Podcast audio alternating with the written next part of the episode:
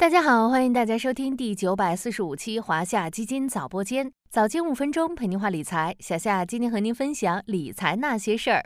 在某款评测冰淇淋品牌的短视频下，小夏留过一个言：这几个牌子差不多，通常是哪个打折买哪个。没想到这条评论竟然得到了很多网友的点赞。这个时候，小夏才恍然发现，原来反向消费已经成为新一代年轻人的代名词。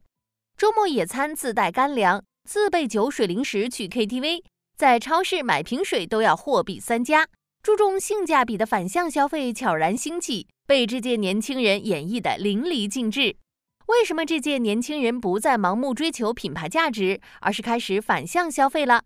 今天咱们就来聊聊这个有关你我他的话题。单纯从字面意义上理解，反向消费是和主流消费观念不同的一种消费理念。百度百科是这样定义反向消费的：追求品质又追求性价比。这个解释既精准又具有概括性。展开来说，遵循反向消费理念的人，不再盲目去追求品牌价值，或者认为贵的就是好的，而是更注重性价比以及产品的真正价值。举个例子，以前我们去超市买牛奶，可能是看到 A 品牌广告打的比较多，知名度更高，就直接选择了 A 品牌。而现在我们去选牛奶，则是会比较每个品牌的配料表，用的生牛乳还是奶粉，奶源地是哪里，蛋白质含量是多少，巴氏杀菌还是高温杀菌，在价格相差不大的情况下，选择品质更好的那个。往更深层次来说，反向消费代表我们在消费方面有了更理性的思考，不会被商家带着跑，不再为不值得的东西去买单，而是学着将钱花在刀刃上。那么，反向消费有哪些特点呢？小夏总结了几条，大家对号入座，看看自己是否也有这些消费习惯。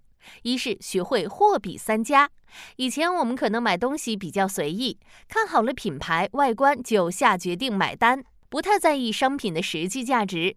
但现在我们开始关注质量好不好，价格合不合理。就像一开始小夏举的例子，在品质差不多的情况下，哪个牌子的冰淇淋打折就买哪个。二是开始寻找平替，现如今平替可是各大社交的关键词，和平替相关的攻略层出不穷。比如网购平替词省钱小技巧，幺六八八大牌平替代工厂，网购一定要这样搜等等。这届年轻人不仅喜欢寻找国外大牌的平替，还爱探寻名山大川的平替。北海简直是三亚最好的平替。如果我不说，你会不会以为这就是黄山？平替马代的地方，人均一千八百八十元，主打一个在满足品质追求的前提下，尽量少花钱。三是学会共享，共享汽车，共享单车，共享租房，共享雨伞，共享充电宝，共享菜园，共享公寓。在这届年轻人眼中，似乎万物皆可通过网络平台实现资源共享。在紧凑的生活节奏下，偶尔空出半个周末的时间，去共享菜园里干上半天农活。当你需要个人空间来消化工作和家庭的压力，共享公寓给足你私人空间，租几个小时、一天、几天都可以。四是砍价。曾几何时，和长辈一起逛街的时候，看到他们熟练的砍价，无数年轻人都有一种掉头就走的冲动。但现在的年轻人开始认同砍价，将其当成一种乐趣和挑战。他们会利用优惠券、团购等各种手段来砍价，看谁买的价格更低、更划算。这个过程中，不仅能够节省真金白银，还能够获得充足的成就感。五是注重环保和低碳。周末不赶时间的时候，他们可以选择公共交通、骑自行车、步行等方式来代替开车。总之，反向消费的这些特点，其实都反映出当下年轻人的价值观：抛下虚荣心和攀比心，用更理性、更实用的方式来提高自己的生活质量和幸福感。最后，咱们来聊聊反向消费背后的原因。这届年轻人为何开始热衷于反向消费了？又带来了哪些新的机会？从原因来看，社会经济发展、受教育水平的提高，也深刻影响了当代年轻人的价值观。他们更加注重内心富足和自我实现，而不是通过买买买来获取快乐。很多时候，周末骑行的快乐并不逊色于在五星级酒店喝下午茶，或是在购物街血拼一天。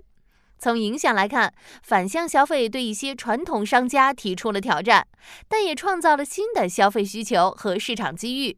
比如说，商家会花更多功夫在研发更具性价比的产品上，而不是创造一些某某刺客来博眼球。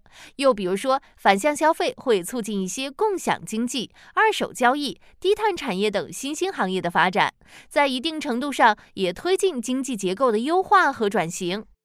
你是反向消费的一员吗？又是什么原因开始践行反向消费的呢？